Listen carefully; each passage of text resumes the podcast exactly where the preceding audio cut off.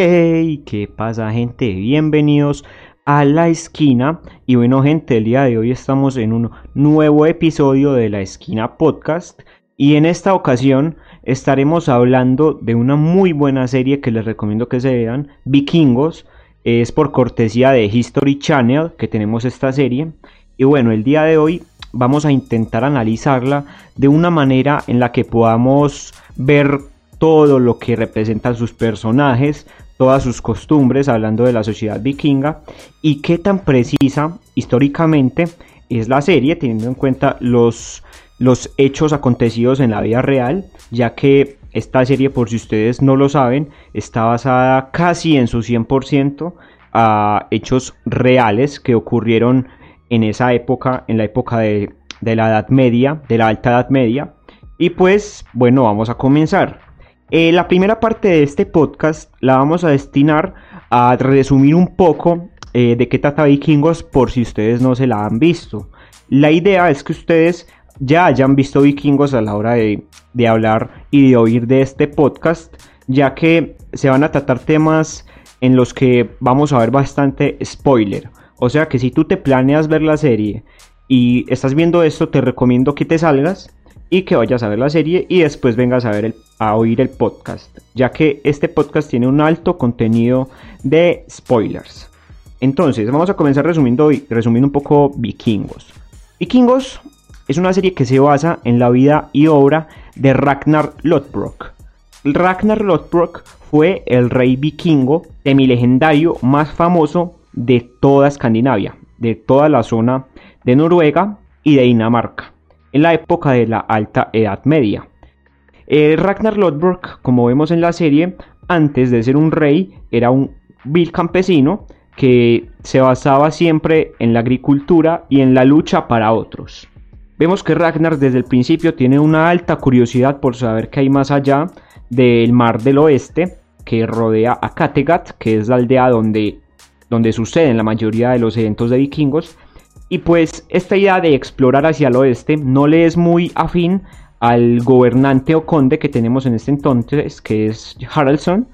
Y pues no le es muy afín y siempre está como en una lucha entre las ideas de Ragnar, las ideas que propone Ragnar, y sus propias ideas. Al estar enfrascados en esta lucha, en este odio mutuo entre Haraldson y Ragnar, terminan teniendo un enfrentamiento en el cual Ragnar sale victorioso y se proclama como conde. Aquí es donde podemos ver el, primer ascenso al poder que tiene Ragnar en la serie. Después van ocurriendo bastantes acontecimientos. Ragnar tiene un hijo que se llama Bjorn eh, y tiene su esposa que se llama Lagerta. También tuvo una hija que se llama Gilda que eh, muere también en las primeras temporadas de la serie, que también esta hija la tuvo con, con Lagerta. Lagerta, que es la esposa de Ragnar, fue una guerrera muy famosa en la serie, fue una guerrera, una dama escudera, como le llaman en la serie, y era una mujer libre y guerrera, que se equiparaba en batalla a un hombre. Ya después Ragnar fue tomando mucho más poder, fue tomando prestigio, ya que descubrió Inglaterra, fue el descubridor de Inglaterra, pues de ese lado del mundo, ya que Inglaterra en esos momentos ya tenía sus mandatos, tenía sus reyes, sino que por el lado de los escandinavos, Ragnar fue el descubridor de Inglaterra en la serie. Tenemos pues que Ragnar ya, un hombre con prestigio por haber descubierto Inglaterra y haber realizado varios saqueos, eh, va ascendiendo y conoce al rey Horik. Este rey tiene mucho más poder que Ragnar y también se une a hacer varias incursiones junto a Ragnar. ¿Qué pasa? Que este rey tiene una enemistad muy grande con un conde que se llama el Jarl Borg, por si ustedes no saben, el conde en la época vikinga eran los Jarls. Entonces tiene una enemistad muy grande que termina con la muerte de Jarl Borg y la ascensión de Horik como el rey de esa zona, el rey máximo. ¿Qué pasa? Que Horik en cierto modo traiciona a Ragnar y Ragnar es obligado a matarlo, por lo que se convierte en rey. Para este entonces ya Ragnar como rey deja a su esposa Lagerta, ya que se enamora de otra mujer llamada Aslag, la cual es hija del gran vikingo Sigurd y la escudera Brumhilda, que son dos personajes semi-mitológicos que existen en la cultura vikinga, eh, los cuales se le atribuyen hechos como matar a dragones, matar criaturas mitológicas, enfrentarse a dioses, entonces ahí pues también tenemos una laguna histórica muy grande. eh, Ragnar se enamora de esta mujer y termina por tener muchos hijos con ella. Tiene a V, tiene a Bitserk, tiene a Ivar y tiene a Sigurd. Esos cuatro hijos que en la serie son hijos de Aslak y de Ragnar. ¿Qué pasa? Que Ragnar en estos momentos ya como rey eh, va incursionando, incursionando e incursionando y se va adentrando a los ataques a Inglaterra en los cuales se forja varios enemigos, entre ellos el rey Ael, que es el rey de Northumbria. Por si ustedes no sabían, antes Inglaterra estaba separado en siete reinos y Northumbria era uno de ellos. Entonces Ragnar incursionó varias veces a Northumbria y se ganó un enemigo llamado Ael, que es el rey de Northumbria. Algo parecido pasó con otro reino llamado Wessex, en el cual Ragnar también se hizo con un enemigo, lo podemos llamar así, que se llama Egbert el rey Egbert de Wessex. Este rey tiene un hijo que se llama Ethenwolf y eh, este hijo desposa a la hija del rey Ael de Northumbria, Judith. ¿Qué pasa? Que mientras más va avanzando la serie, el desarrollo de personajes va siendo mucho más profundo, Ragnar se va degradando de una manera muy marcada, llega hasta tal punto de volverse drogadicto, gracias a que se volvió adicto a una droga que le proporcionó una asiática que se volvió muy cercana a él adelante en la serie. Bueno, dejan un poco olvidado el tema de Inglaterra y se van a atacar a Francia. En Francia, o Franquia como le llaman en la serie, pasan sucesos muy desafortunados, demasiado desafortunados, lo que lleva a Ragnar a desaparecer, ya que todas sus incursiones habían sido un rotundo fracaso, y lo llevan a desaparecer totalmente del mapa, y esto le crea un gran desprestigio en Kattegat, donde ya lo tratan de desertor, ya que este señor era el rey y dejó a la reina mandando. Algo que era inaceptable para la sociedad vikinga en ese entonces, ya que el que debía mandar y el que debía tener el puño de hierro en esa época era el rey. Y este, tras una derrota muy humillante, se fue. Se desapareció. ¿Qué pasa? Que Ragnar vuelve, pero ya muy demacrado, muy, muy, muy degradado como rey. Y tiene un gran plan y es ser ejecutado por los reyes de Inglaterra que ya le tienen mucho, mucho rencor a Ragnar. Eh, Ragnar por ello incursiona con una tripulación muy pequeña y muy, muy, muy deficiente hacia Inglaterra junto con su hijo Ivar. Por si ustedes no saben, Ivar en la serie es un personaje muy peculiar el cual nace con una deficiencia corporal que no le permite caminar. Tiene deficiencia en sus piernas y por ello se le llama Ivar el deshuesado. Entonces, eh, Ragnar se lleva a Ivar hacia Inglaterra a cumplir su plan. ¿Qué es lo que quiere Ragnar en este entonces? Ragnar lo que quiere es ser ejecutado, ser masacrado por los reyes de Inglaterra y así que sus hijos y todo el ejército que van a poder reunir incursionen a Inglaterra a vengar su muerte. Tal como Ragnar quiere, este plan sale victorioso, es ejecutado por el rey eh, de Northumbria, el rey Ael, con ayuda del rey Egbert. Pero Ragnar hizo varios pactos con el rey Egbert y se consideraron más que todo como una clase de amigos. Porque esto no se alcanza muy, a ver muy bien en la serie, pero que se vuelven más que todo como compañeros, amigos.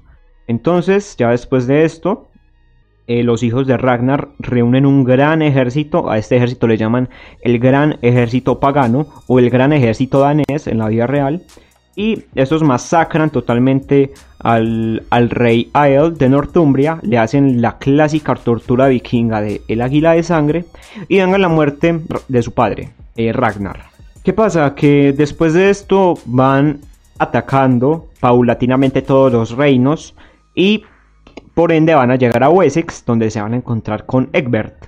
Egbert ya tenía todo esto muy previsto y lo que hace es renunciar a su corona, coronar a su hijo Ethenwolf y eh, ceder ciertas tierras a los vikingos para que estos se queden tranquilos y caigan en el engaño de Egbert.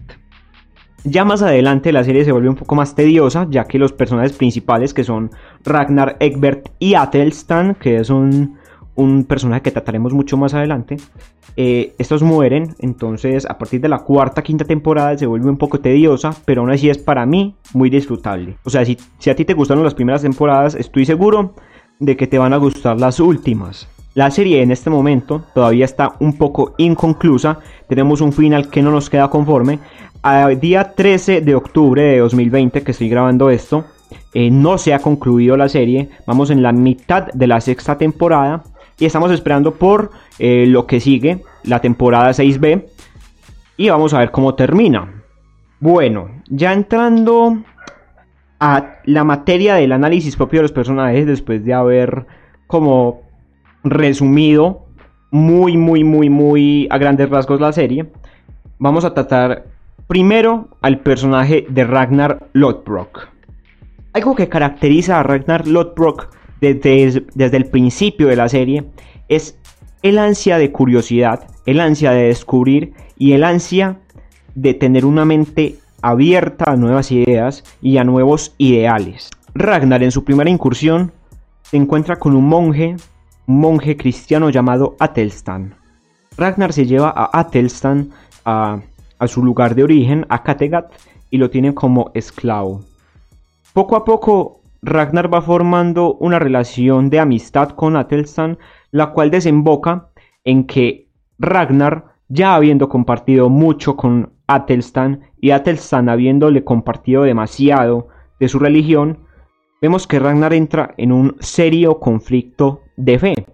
Por si ustedes no saben, anteriormente, en, la época vikinga, eh, ellos tenían una religión pagana, una religión politeísta, por lo cual creían en una gran cantidad de dioses, entre ellos Thor, Baldur, Odín, los típicos, los típicos dioses vikingos. ¿Qué pasa? Que Ragnar, en ese entonces, y en el entonces en que vivía Ragnar en la serie, se creían estos dioses. Tener conflictos de fe con respecto a estos dioses era una tremenda atrocidad en esta época. ¿Qué pasa? Que Ragnar al tener la mente abierta y al tener una gran ansia de curiosidad decide cuestionarse su propia fe y entrar en un conflicto el cual lo va a acompañar durante toda la serie. Entonces, eh, con esto, Ragnar, al final de la cuarta o tercera temporada, que es cuando muere, termina por desembocarse en un casi ateísmo agnosticismo.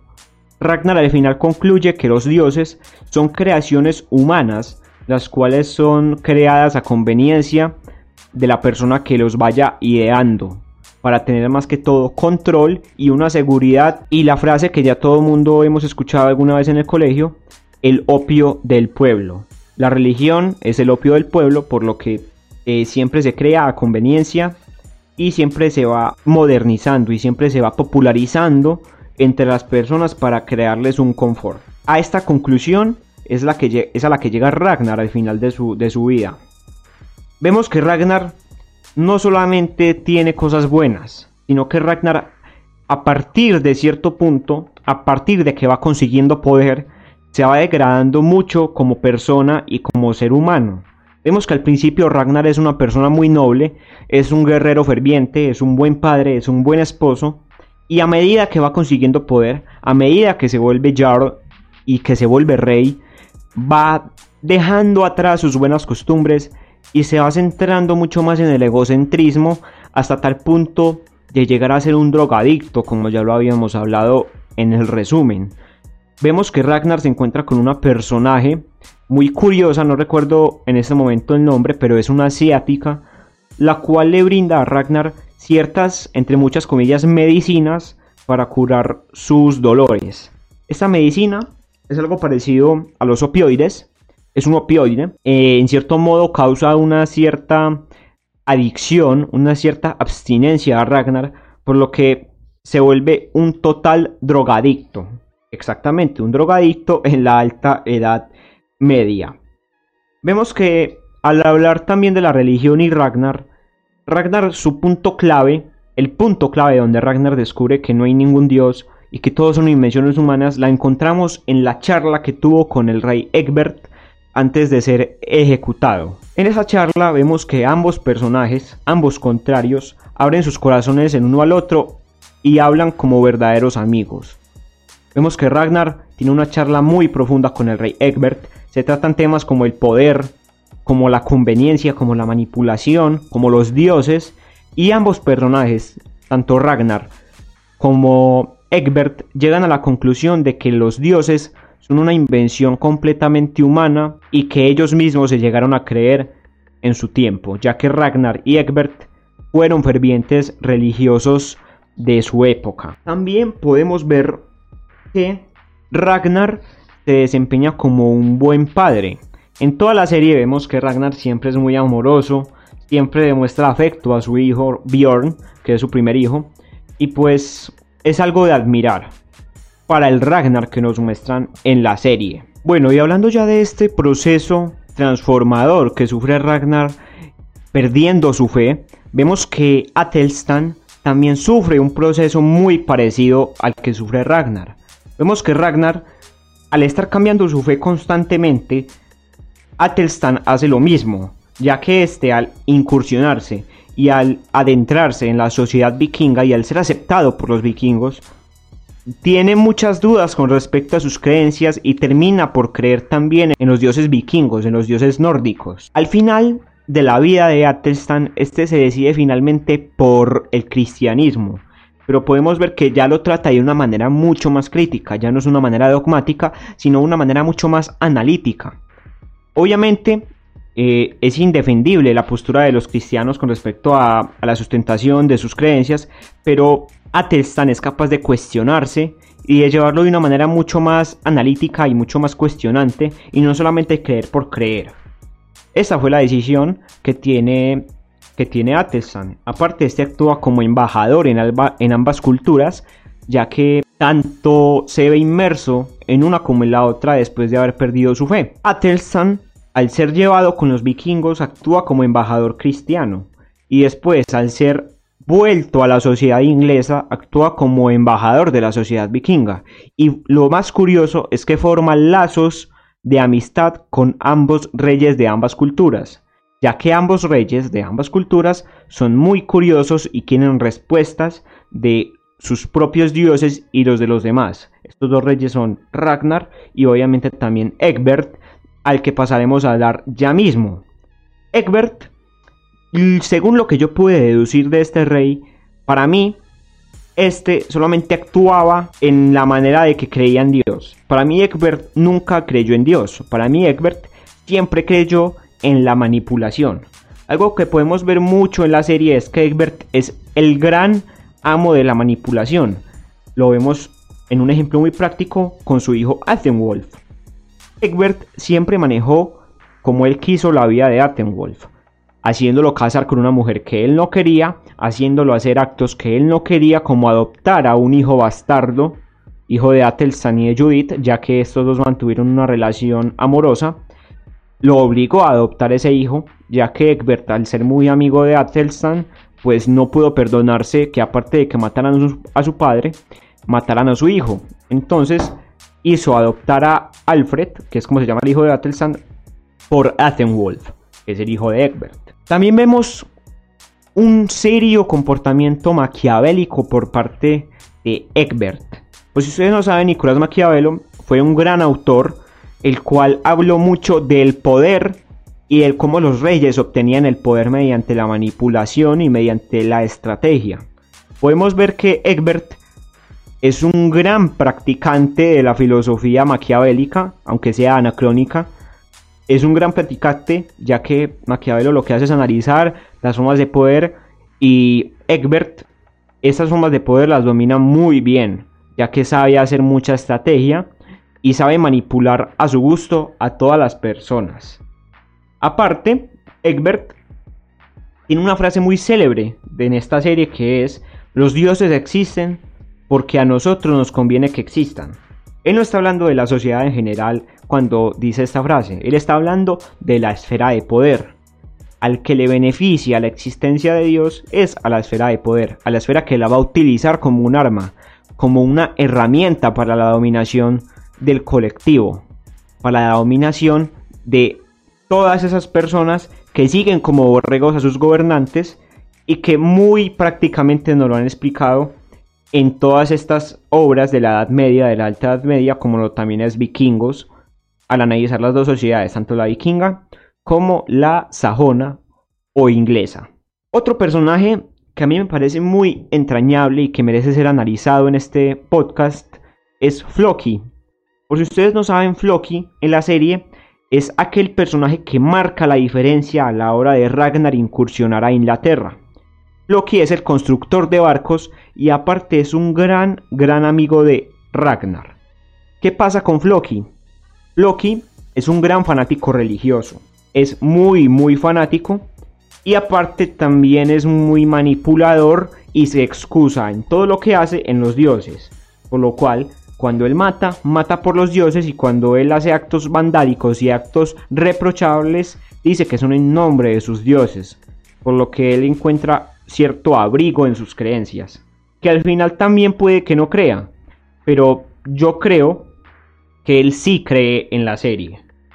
Vemos que él tiene un gran conflicto de celos con Athelstan. Por si ustedes no saben, antes de Athelstan, Floki era el mejor amigo de Ragnar. Llega a Telstan y toda la atención de Ragnar se va, se va direccionada a él y Floki queda como en un segundo plano.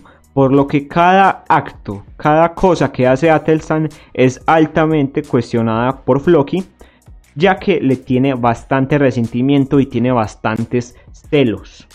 Por ello, al final de la vida de Atelstan, el encargado de matarlo es Floki algo que Ragnar y que Bjorn no le van a perdonar, ya que, ya que era muy apreciado tanto por Bjorn como por, por Ragnar. Entonces siempre va a haber un castigo y una enemistad a partir de ahí entre Ragnar y, y Floki. Vemos que al final, entre esa enemistad entre Floki y Ragnar, se logran solucionar varias cosas, por lo que Floki queda básicamente perdonado. Algo que pasa con Floki es que en todas sus incursiones hay una que lo marca demasiado y es la incursión que hacen a España eh, cuando Ragnar ya estaba muerto. ¿Qué pasa? Floki, al ser un gran fanático religioso, tiene cierto respeto por las demás culturas a la hora de hacer los ritos. Floki ve a la religión islámica hacer sus ritos y él queda en cierto modo impactado ya que se ve fascinado por el cómo ellos adoran a su Dios. Y no les importa, a los islámicos no les importa que asesinen a sus compatriotas a su lado, lo único que les importa es adorar a su Dios. Por lo que en ese momento Floki también entra en cierto conflicto de fe, lo cual lo hace cuestionarse muchas cosas y al final del todo tomar la decisión de exiliarse e ir a la deriva en el mar y ver qué es lo que se encuentra. Al final, Floki descubre Islandia y quiere formar un asentamiento. Al formar este asentamiento, se lleva a muchas personas de Kattegat, se las lleva e intenta formar una comunidad, una comunidad que sea muy, muy recíproca, que sea totalmente transparente, que sea buena, pero esto al final no se logra ya que ciertos conflictos hacen que la sociedad decaiga y que todo colapse, por lo que Floki al final sí pierde la fe del todo en la humanidad y dice que lo único puro que él pudo encontrar fue la tierra vacía y a sus dioses en ella sin ningún humano alrededor. Por eso eh, pierde la fe totalmente en las personas. Otro personaje que a mí me parece también muy digno de analizar en este podcast es Rollo. Rollo en la serie es el hermano de Ragnar. Es un hermano que vemos que siempre está a la espalda, siempre está en la sombra de su hermano y esto siempre le formó un resentimiento, un egoísmo y una insatisfacción y una inconformidad que lo van a perseguir durante toda la serie, traicionando varias veces a Ragnar. La primera vez que se le ve traicionando a Ragnar es cuando decide formar parte del bando contrario al de su hermano, el cual es el bando del Jarl Borg, que al final es ejecutado por Ragnar. Y pues sí, se vuelve al bando contrario y decide pelear contra su propio hermano. ¿Qué pasa? Que la batalla es perdida por, es perdida por él, pierde la batalla y se enfrasca en una gran situación de, de alcoholismo, una gran situación de, de indigencia, ya que este es totalmente devastado y, aparte de todo, su hermano le perdona la vida, lo que hace ver que es mucho mejor que él que es mucha mejor persona que él y que en realidad Rolo, la existencia de Rolo es reprochable. ¿Qué pasa con Rolo? Que este al final descubre que él no odia a nadie. El la única persona que Rolo odia es a sí mismo, ya que el único conflicto que tiene de verdad es consigo mismo, ya que el conflicto es del no poder superarse él mismo. No es porque Ragnar sea mucho más exitoso que él. Eso fue un factor que apoyó al verdadero problema, que era la insatisfacción propia y el poco amor. Otro aspecto que resaltar de Rolo es que este, en cierto modo, quiere ser aceptado por una sociedad, quiere ser aceptado por un grupo. La aceptación que este quería ya estaba ocupada por Ragnar, por lo que en la sociedad vikinga siempre lo iban a reconocer como el hermano del exitoso Ragnar Lodbrok, por lo que a él en sí ya no le importaba para nada esta sociedad vikinga y lo único que quería era a secas una sociedad que lo valorara. Por lo cual Aquí vemos la segunda traición de Rolo hacia Ragnar, la cual es volverse del bando de los franceses. En la incursión que salió fallida, el punto clave de la pérdida de la fe de Ragnar es la traición de su hermano Rolo, ya que Ragnar había sido un ejemplar vikingo, alguien que se merecía todo lo que, lo que tenía, pero que no era favorecido por los dioses, ya que es vencido por su propio hermano traidor, conductas del hermano que son totalmente reprochadas por la religión de los vikingos y por sus dioses, por lo que Ragnar en sí descubre que los dioses no existen y que todo es una mentira, ya que si los dioses de verdad existieran, la propia existencia traicionera de Rolo sería imposible, ya que va en contra de todo lo en lo que Ragnar y su sociedad cree.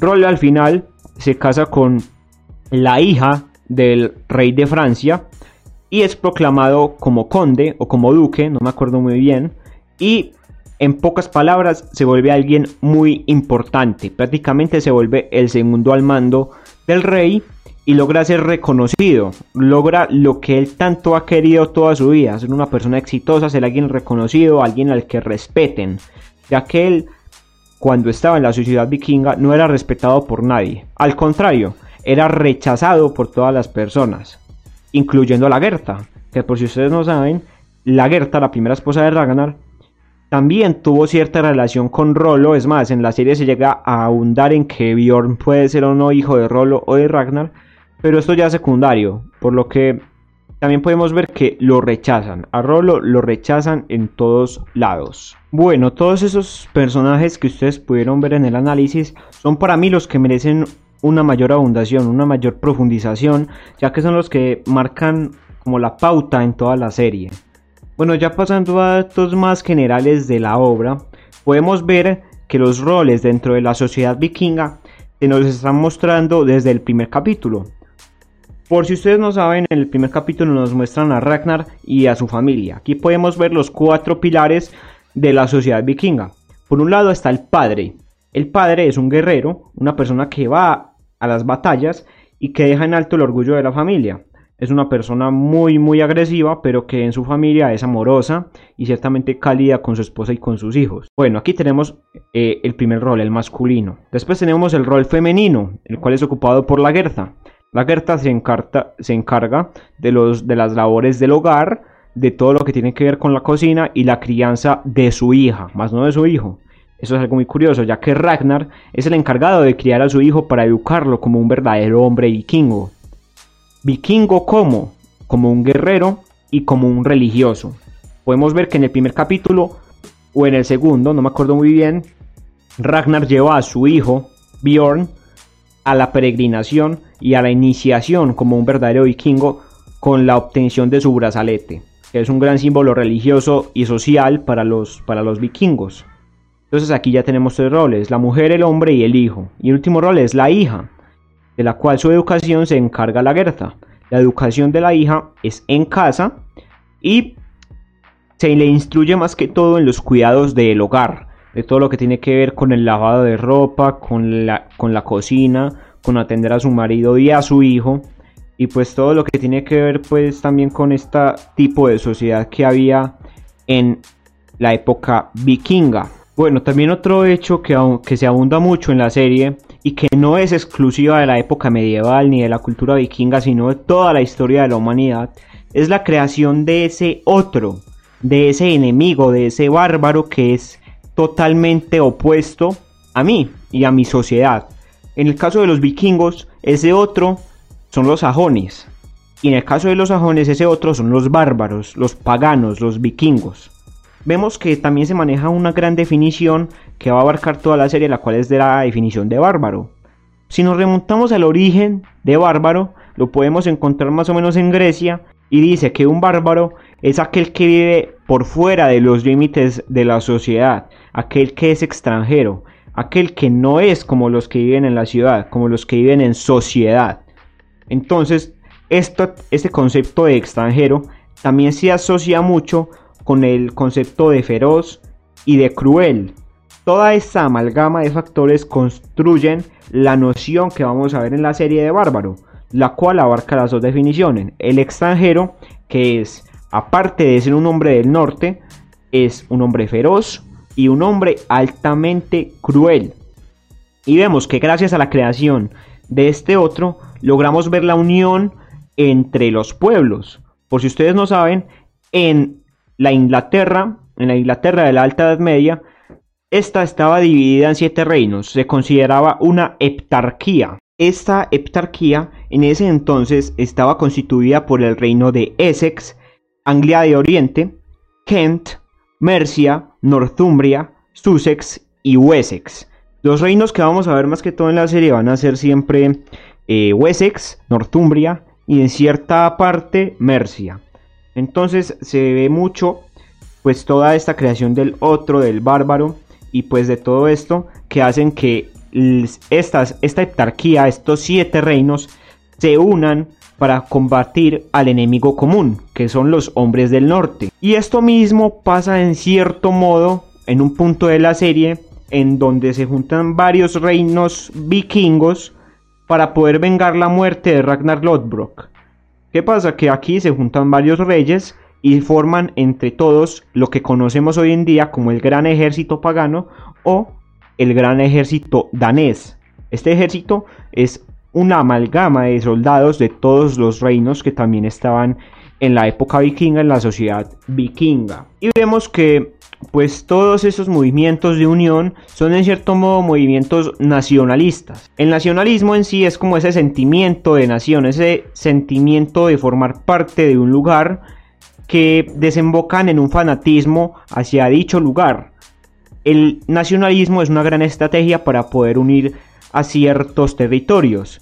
¿Qué era lo que pasaba? Que, ¿Qué es lo que vemos? Que tanto el rey Egbert como el rey Harald, en el caso de los vikingos, hacen uso del nacionalismo para poder unir sus territorios y poder combatir a ese enemigo común, a ese otro, a ese bárbaro que podemos encontrar pues en ambos bandos dependiendo pues también del punto de vista. Bueno, y ahora ya en este punto vamos a pasar a qué tan precisa históricamente es la serie con respecto a la vida real, a lo que fue de verdad la época vikinga y a lo que fueron de verdad sus gobernantes y sus caudillos. Entonces tenemos como primer punto que la serie en sí es totalmente anacrónica y los acontecimientos que podemos ver en ella son independientes unos de otros. Por ejemplo, algo que no sucedió en la época vikinga, o por lo menos en la época vikinga de Ragnar Lodbrok, fue el, ataque al monasterio de Lindisfarne.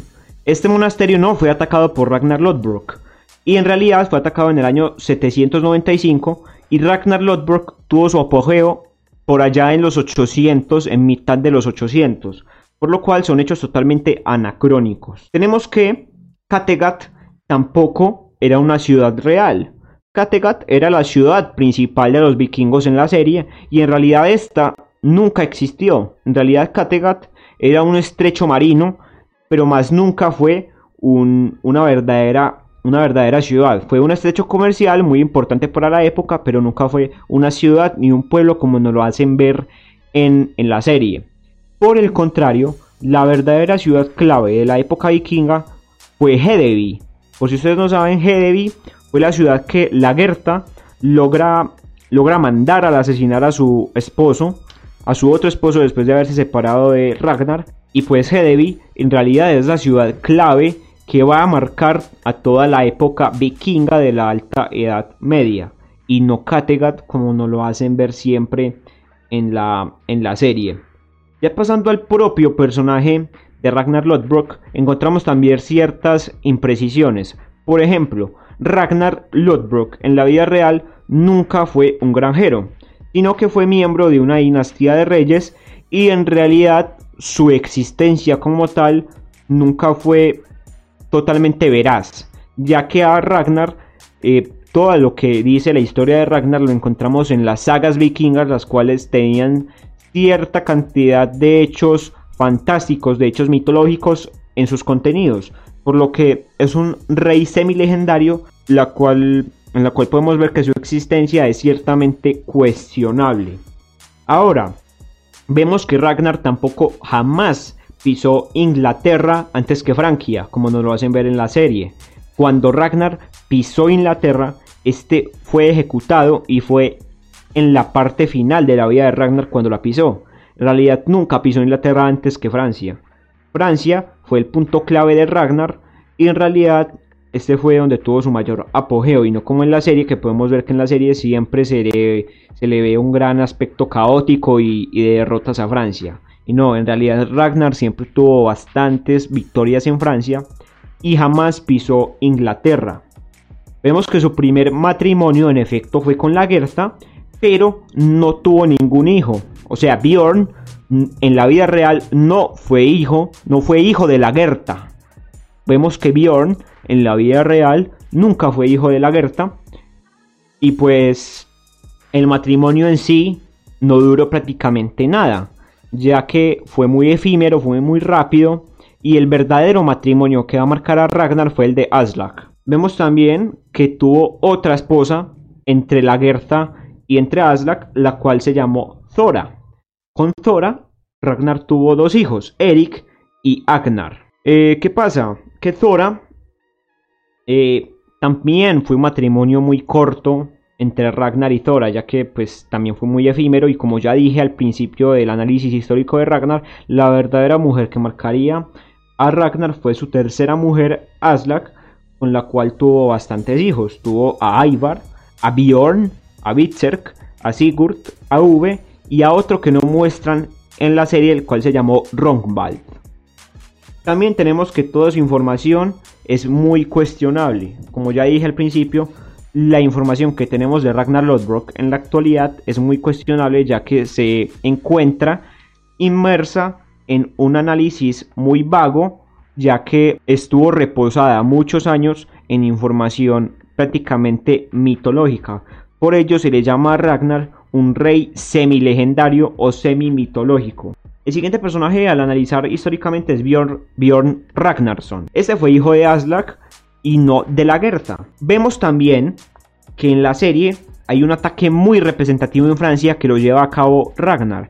Este ataque consistía en ponerse en un ataúd y en ser llevado en este ataúd a una iglesia de Francia con la excusa de que Ragnar al morir se quiso convertir al cristianismo y quería tener un funeral cristiano.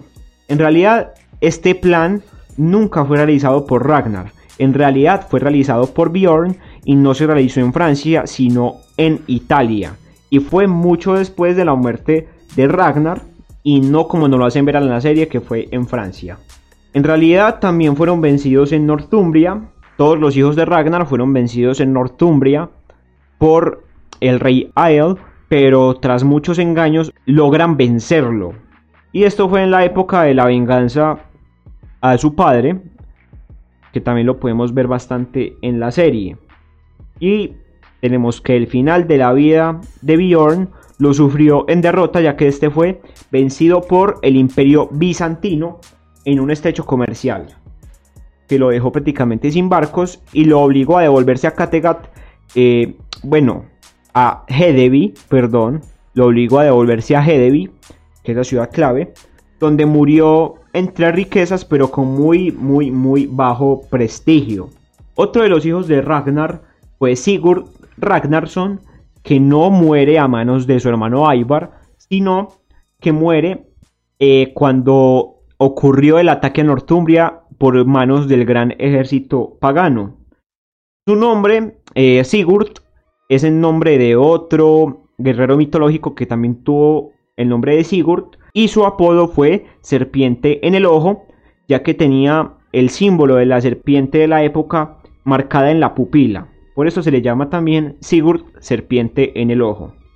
En el caso de V, de V Ragnarsson, vemos que prácticamente es igual como se le ve en la serie. Ayudó a liderar el gran ejército pagano y no se sabe más que eso, solamente lo mientan a la hora de nombrar a todos los hijos de Ragnar, por lo cual pasó muy desapercibido en la historia. También tenemos a otro gran hijo de Ragnar, el cual es Ivar Ragnarsson.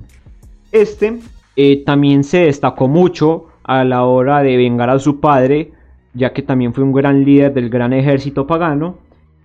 Pero el ataque a Northumbria no pasó como nos lo muestran en la serie, ya que primeramente fueron hacia los territorios de Anglia Oriental y mataron a su rey que se llamaba Edmundo. Esto fue antes de que llegaran a Northumbria. Después de esto, Ivar con todo su ejército, con el gran ejército pagano, llegó a Northumbria y pudieron vengarse del rey Ael después de una humillante derrota que éste les proporcionó. ¿Por qué lograron vencer a este rey al recibir una derrota por parte de él? Por el hecho de que pudieron engañarlo con un cierto trato y lo pudieron encrucijar. También eh, tenemos que el apodo de Ivar en la serie era Ivar el deshuesado. Para, esta, para este hecho de este apodo en la serie se excusan con el hecho de que Ivar nació con una deficiencia la cual no le permitía caminar y por ende se tenía que arrastrar. Por ende se le decía que no tenía huesos en los pies y por eso se le decía Ivar el deshuesado. Todo esto en la serie. En la vida real tenemos cuatro teorías. La primera decía que Ivar en efecto él sí podía caminar y era demasiado, demasiado, demasiado hábil en las batallas y tenía una gran flexibilidad, por lo cual pareciera que no tuviera huesos. Este es el primero. La segunda decía que era una analogía a la descendencia de su abuelo Sigurd, ya que Sigurd había matado a ciertos dragones en la mitología y pues al matarlos le sacaba los huesos. ¿Qué pasa? Que Ivar se le, también se le comparó mucho con Sigurd, entonces se le dijo a Ivar el deshuesado en honor a su abuelo Sigurd. También tenemos otra hipótesis, otra teoría que dice que Ivar era impotente en el ámbito sexual, por ende se decía que no tenía huesos. Y por último, la cuarta hipótesis puede ser también la que nos muestran en la serie de que nació con una deficiencia o que tenía cierta malformación y por último, la más factible de todas, que era que había nacido con la enfermedad de los huesos de cristal. Ivar al morir, este, al también, hacer, también haber sido víctima de ser representado mitológicamente, se dice que Ivar eh, pidió ser enterrado en los territorios de Inglaterra y a modo de maldición, por lo que al, al él estar enterrado en Inglaterra nadie podía invadirla. Se dice que si no lo sacaban, de su, de su, de su mausoleo no podían invadir Inglaterra. Esto en efecto se cumplió, no se sabe cómo, pero sí se cumplió. Y lo primero que hizo el conquistador de Inglaterra fue sacar el cuerpo de Ivar. Para su sorpresa, el cuerpo de Ivar estaba totalmente en perfecto estado y lo quemó. Y ahí fue cuando en realidad pudo invadir Inglaterra. Este relato es de serio, serio análisis, ya que en realidad no es muy poco probable que haya pasado. Por ende, pues también entra en ciertas en cierto ámbito mitológico. También tenemos a otro hijo de Ragnar que era Bitserk Ragnarsson. Este hijo también fue, fue criado por Aslak, fue hijo de Aslak. Y se dice que en realidad este fue mucho más cruel que, que, que Ragnar y que todos los demás hijos, incluyendo a Ivar. Se dice que por su crueldad fue expulsado de la ciudad de York, ciudad conquistada por el gran ejército pagano, y que al ser expulsado se enfrascó en una gran guerra civil en donde murió y se le ejecutó eh, por medio de la incineración, ya que éste había pedido que lo incineraran si es que lo iban a asesinar. En efecto, lo incineraron. Bueno, aquí tenemos otro de los personajes mucho más controversiales y es que hablamos de precisión histórica. y es Rollo. Rollo nunca fue contemporáneo a Ragnar Lodbrok, no fueron hermanos y Rollo es un personaje que vivió en, en una época totalmente diferente. Rollo era un Jarl en la vida real, el cual se decía que era Rolón el Caminante. Este era el apodo de él, el Caminante. Fue apodado así ya que era tan enorme y tan grande que no cabía en las monturas de los caballos, por lo cual siempre se tenía que ver obligado a caminar de pie y al nunca montarse en caballos ya que o no lo aguantaban o no cabía en las monturas. Este rey, o este jarl, fue expulsado de Noruega y de Dinamarca por alta traición, ya que mató a uno de sus jarls sin ninguna justificación, y por ende queda exiliado en los territorios de Francia y queda en, los territorios de Francia y queda habitando en territorios rebeldes y concilia la paz mediante el matrimonio con una hija eh, de un rey francés. Por ende, se le proclama a Rolón el Caminante como el primer, el primer duque de Normandía. Se le decía Normandía porque era un hombre del norte. O sea que sí se muestra en cierto modo una imagen de Rollo que sí es real en la serie, ya que todos los hechos que nos muestran sí son reales, teniendo en cuenta pues el hecho de que se casó con la hija del rey francés, pero cae en un anacronismo ya que nunca fue contemporáneo de Ragnar Lodbrok y mucho menos fue su hermano. Hablando ya de la Gertha, tenemos que esta nunca fue esposa, una esposa muy significativa para Ragnar, fue la guerrera más representativa de toda la mitología vikinga y por ello mismo se cree que su existencia no fue muy veraz, ya que, como lo he dicho, era de la mitología. Bueno, según los escritos que podemos encontrar de la Gerta, vemos que esta era familiar de un Jarl al cual asesinaron y por ende esclavizaron a toda su familia. Vemos que a la Gerta, al esclavizarla, la habían puesto a trabajar en un burdel, en un centro de prostitutas y esto le llamó la atención a Ragnar, ya que él quería liberar a todas las mujeres esclavizadas y tomar el mando en esas tierras. En efecto, eso fue lo que hizo y al Ragnar luchar, vio que una de sus piezas claves a la hora de obtener la victoria fue la lucha que tuvo también la Gerta, ya que aunque la Gerta estaba esclavizada, a la hora de poder luchar fue una de las que más más importancia tuvo, ya que fue muy significativa y se desempeñaba como una guerrera extraordinaria. Después de que esposa Ragnar, como ya dije, su matrimonio fue muy efímero y se separan muy rápidamente, por lo cual ella está obligada a conseguir otro marido. Ese marido, como se muestra también en la serie, es un Jarl, el cual ella también mata, ya que lo único que quería ella era recuperar el poder que alguna vez tuvo siendo familiar del otro Jarl, que fue asesinado y que por ende la esclavizaron a ella. O que vemos que la existencia de la Gerta en cierto modo fue veraz y en cierto modo no. Otro de los personajes más controversiales con respecto a la historia real fue el oráculo.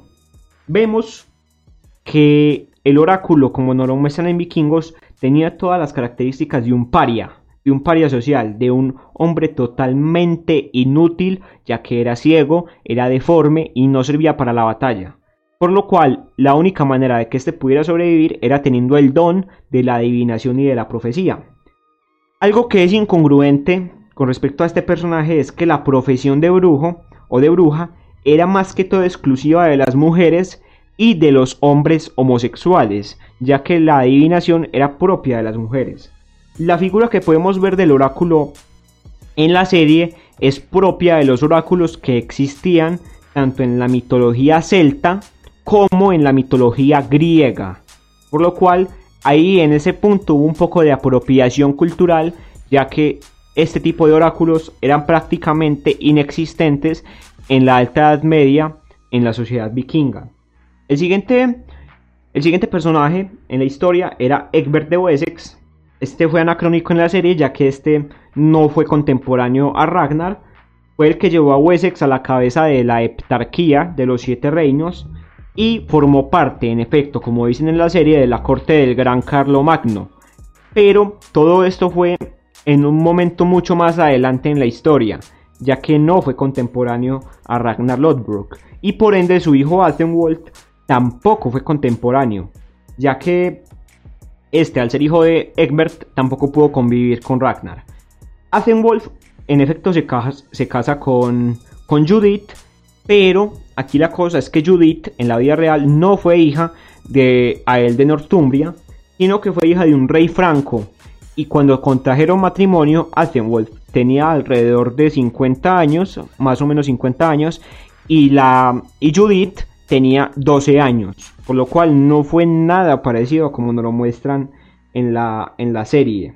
Por lo cual también podemos deducir que este no tuvo ninguna relación consanguínea con familiares del rey Ael de Northumbria, ya que Ael de Northumbria, al ser contemporáneo de Ragnar Lodbrok, era imposible que fuera contemporáneo de Egbert y por ende de Athenwolf. Tenemos que los personajes que son prácticamente iguales en la serie son Ael de Northumbria, ya que este en todo lo que nos muestran en la serie concuerda con lo que fue en la vida real.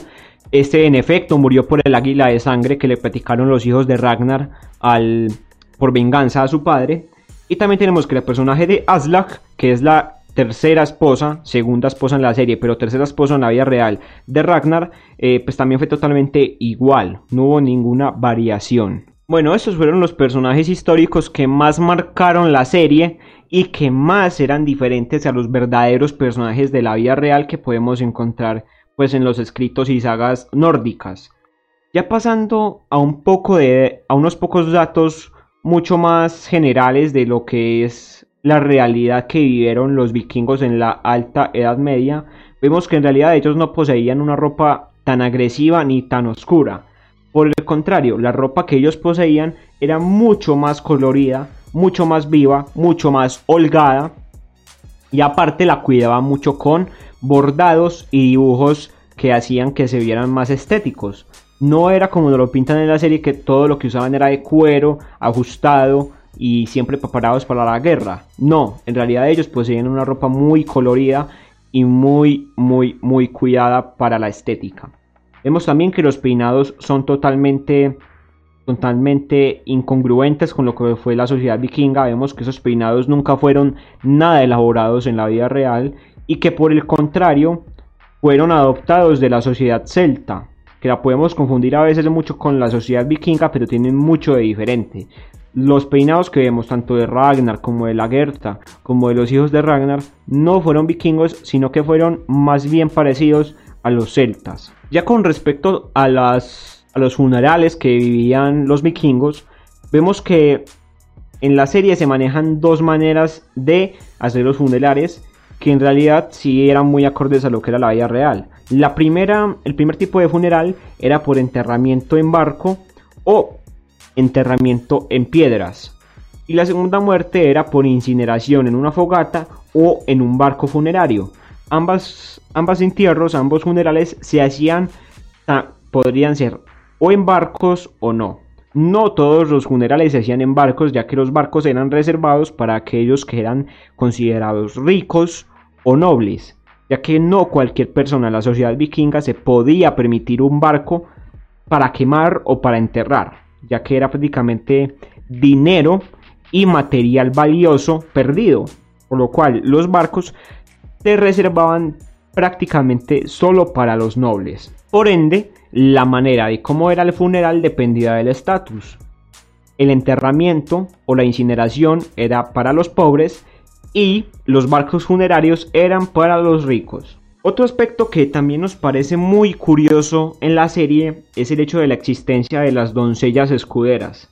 Vemos que las doncellas escuderas en la serie marcan un papel muy importante a la hora de realizar las batallas. Vemos que son muy muy representativas y que prácticamente representaban una gran parte de los ejércitos para, para las guerras y no tanto como, como pasó en la vida real. Vemos que las doncellas escuderas en efecto sí existieron en la sociedad vikinga, pero como mitos. En sí, la sociedad vikinga no tenía doncellas escuderas, sino que estas doncellas escuderas existían en los mitos y se les daba el nombre de valquirias, mas nunca existieron de verdad en la serie. Bueno, en la vida real. Las doncellas escuderas en los escritos vikingos aparecían en sagas de dudosa rigurosidad histórica, en donde tanto aparecían dragones como capas de invisibilidad, por lo cual el hecho de que existan de verdad las doncellas escuderas no era muy probable. En sí, en, las, áreas arqueológicas se hallaban fosas de mujeres con armas, pero no precisamente eh, tenía que corresponder a una doncella escudera. Por el contrario, podía corresponder a un funeral de cualquier mujer al que como ofrenda le regalaban armas, ya sean hachas o sean, o sean espadas, por lo que no puede corresponder siempre a guerreras. En sí, las mujeres en la sociedad vikinga sí sabían luchar, pero eh, el hecho de luchar no era tan romantizado como se nos muestra en la serie. ¿Por qué?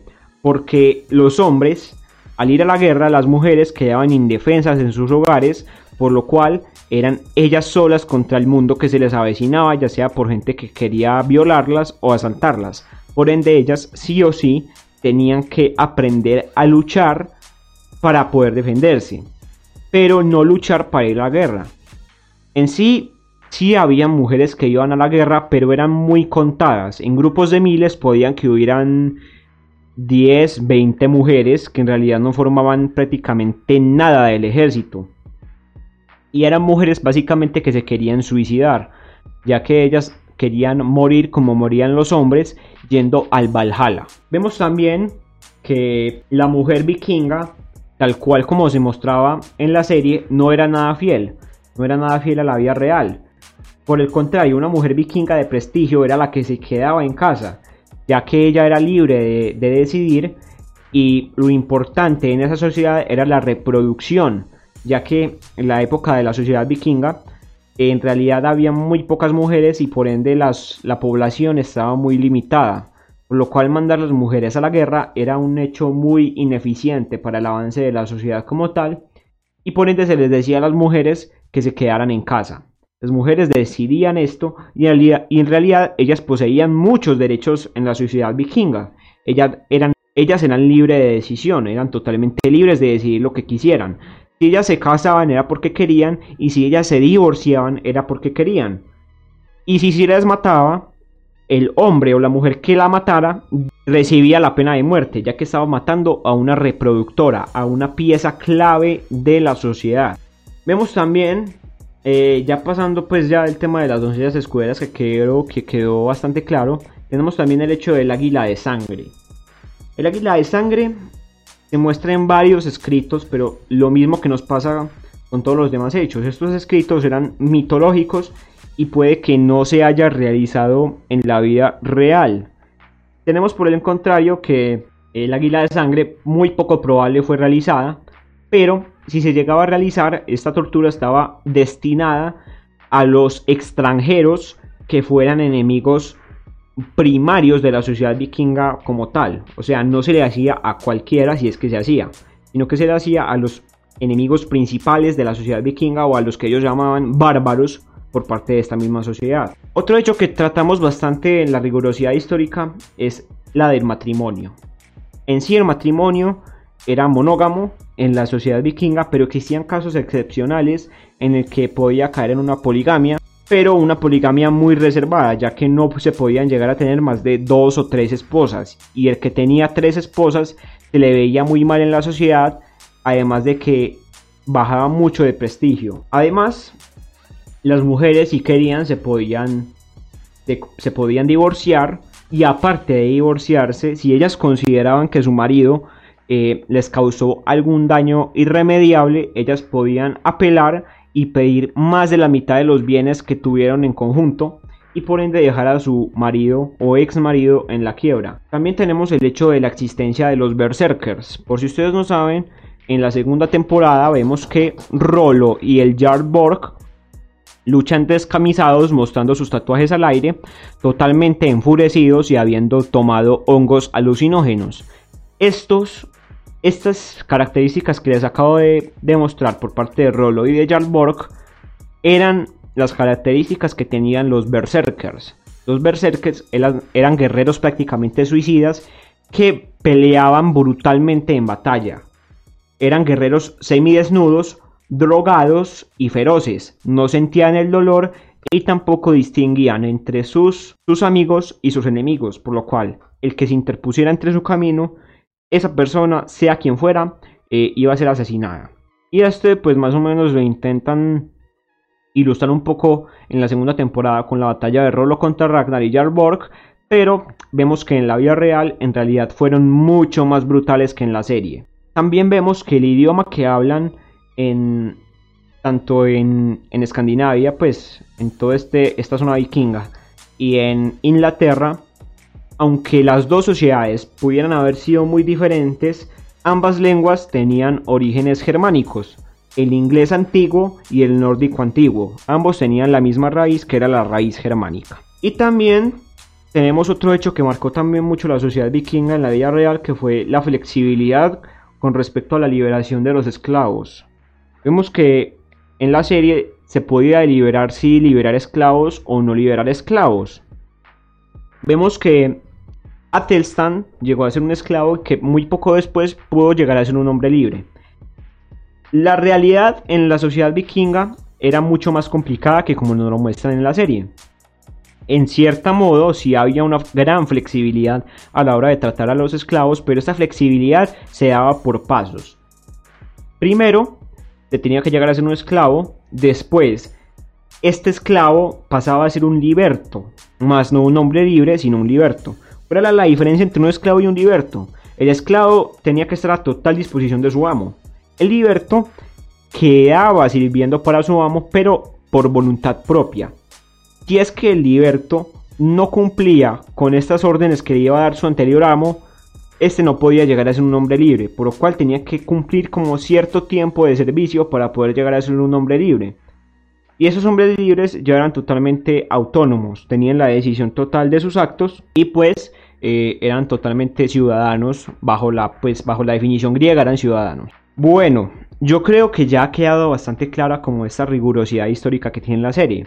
La serie no está mala con respecto a la rigurosidad histórica, por el contrario, es bastante buena y si tú quieres aprender de la sociedad vikinga, es bueno que te veas la serie, pero también que trates de investigar por otros medios, ya que así puedes enriquecer mucho más tus conocimientos y hablar con mucha más propiedad de, la sociedad vikinga. No solamente por haber visto vikingos, eres un experto en la, en la sociedad vikinga como tal. Entonces mi recomendación es que te veas la serie, después veas el podcast y por último trates de investigar bastante acerca de la sociedad vikinga si es que quieres adentrarte en el mundo de la historia vikinga de la alta edad media. Bueno gente, yo creo que esto ha sido ya todo por hoy. Fue un podcast bastante intenso, mucha información.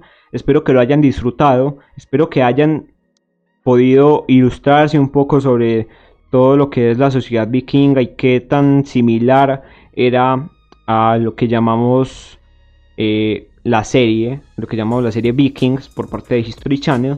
Y esto ha sido todo por el día de hoy. Saben que este es el décimo episodio de la Esquina Podcast. Tenemos muchos más.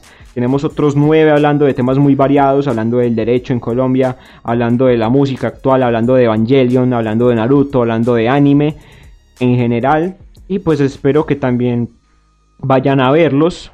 Próximamente se vendrán bastantes podcasts un poco más enfocados a temas sociales y a temas de historia, pero no abandonaremos el entretenimiento. No siendo más, esto ha sido todo por hoy en la esquina y hasta luego.